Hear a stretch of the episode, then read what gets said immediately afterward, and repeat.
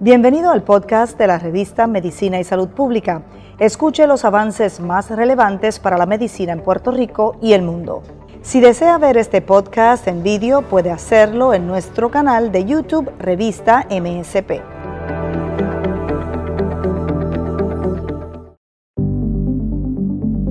¿Qué es el asma? El asma es una enfermedad que afecta a los pulmones. Es una de las enfermedades de duración prolongada más comunes en los niños, aunque los adultos también pueden padecerla. Signos y síntomas. El asma causa sibilancias, dificultad para respirar, opresión en el pecho y tos durante la noche o temprano por la mañana. Si usted tiene asma, tendrá la enfermedad todo el tiempo, pero sufrirá ataques solamente cuando algo afecte sus pulmones. Diagnóstico. Exploración física el médico te hará una exploración física para descartar otras posibles afecciones, como una infección respiratoria o la enfermedad pulmonar obstructiva crónica, EPOC. Pruebas para medir la función pulmonar.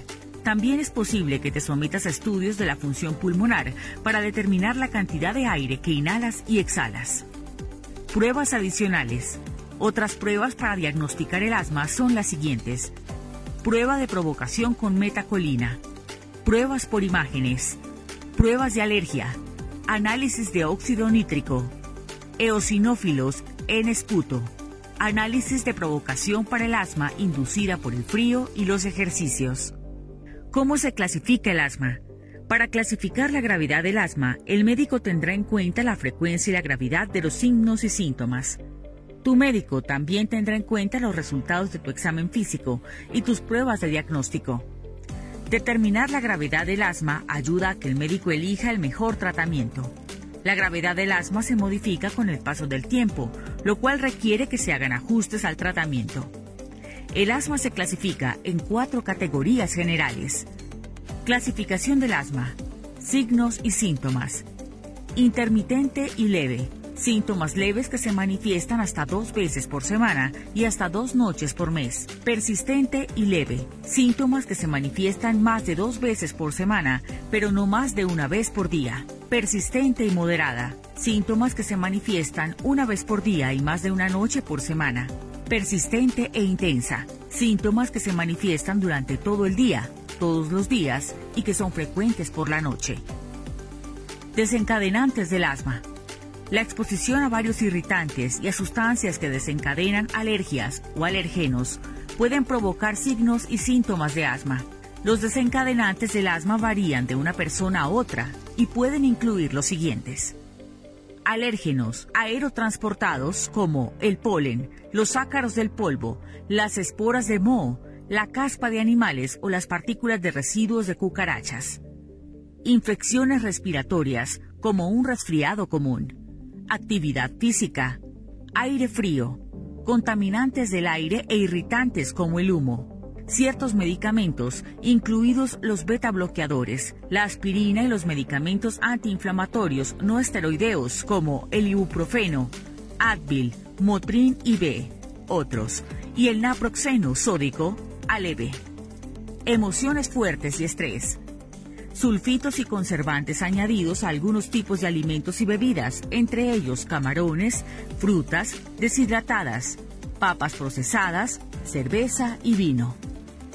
Enfermedad por reflujo gastroesofágico, un trastorno en el que los ácidos estomacales se acumulan en la garganta. Factores de riesgo. Se cree que varios factores aumentan las probabilidades de tener asma. Por ejemplo, Tener un pariente consanguíneo con asma, como padre o hermano.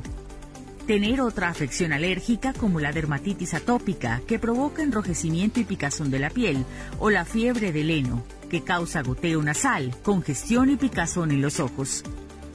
Sobrepeso. Ser fumador. Exposición como fumador pasivo.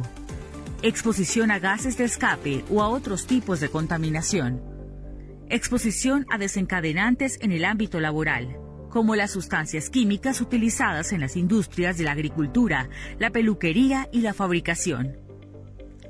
Prevención. Aunque no hay forma de prevenir el asma, Tú y tu médico pueden diseñar un plan paso a paso para vivir con la enfermedad y prevenir los ataques de asma. Sigue un plan de acción para el asma. Con la ayuda del médico y del equipo de atención médica, redacta un plan detallado para tomar medicamentos y para controlar un ataque de asma. Luego asegúrate de seguir ese plan. Vacúnate contra la gripe y contra la neumonía. Estar al día con las vacunas puede evitar que la gripe y la neumonía desencadenen brotes de asma. Identifica y evita los desencadenantes del asma.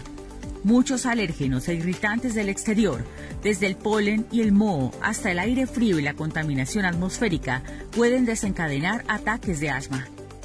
Controla tu respiración.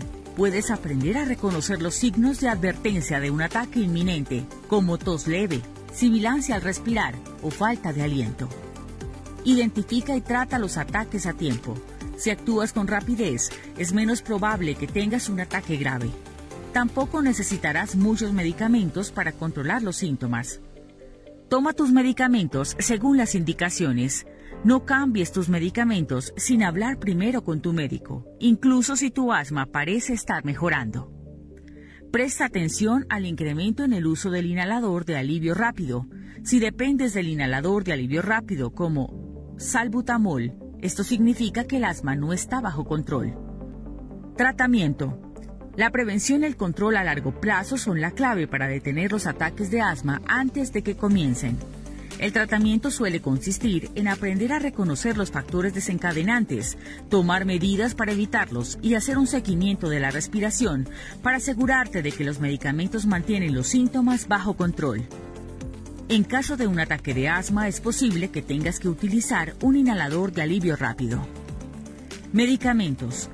Los medicamentos adecuados para ti dependen de una serie de cuestiones como tu edad, tus síntomas, los desencadenantes del asma y lo que sea más efectivo para mantener el asma bajo control. Los medicamentos para el control de asma a largo plazo, que generalmente se toman a diario, son el eje fundamental del tratamiento del asma. Estos medicamentos mantienen el asma controlada de manera permanente y disminuyen la probabilidad de que tengas un ataque de asma. Los tipos de medicamentos de control a largo plazo son corticosteroides inhalados, modificadores de leucotrienos, inhaladores combinados, teofilina. Los medicamentos de alivio rápido, de rescate, se utilizan según sea necesario para el alivio rápido y a corto plazo de los síntomas durante un ataque de asma. También pueden utilizarse antes del ejercicio si tu médico lo recomienda. Los tipos de medicamentos de alivio rápido son agonistas beta de acción rápida, agentes anticolinérgicos, corticosteroides orales o intravenosos, los medicamentos contra la alergia pueden ser útiles si las alergias son las que provocan o empeoran el asma. Algunos de ellos son los siguientes. Inyecciones contra la alergia, inmunoterapia, productos biológicos, termoplastia bronquial. Este tratamiento se utiliza para tratar el asma grave que no mejora con los corticosteroides inhalados o con otros medicamentos para el asma a largo plazo.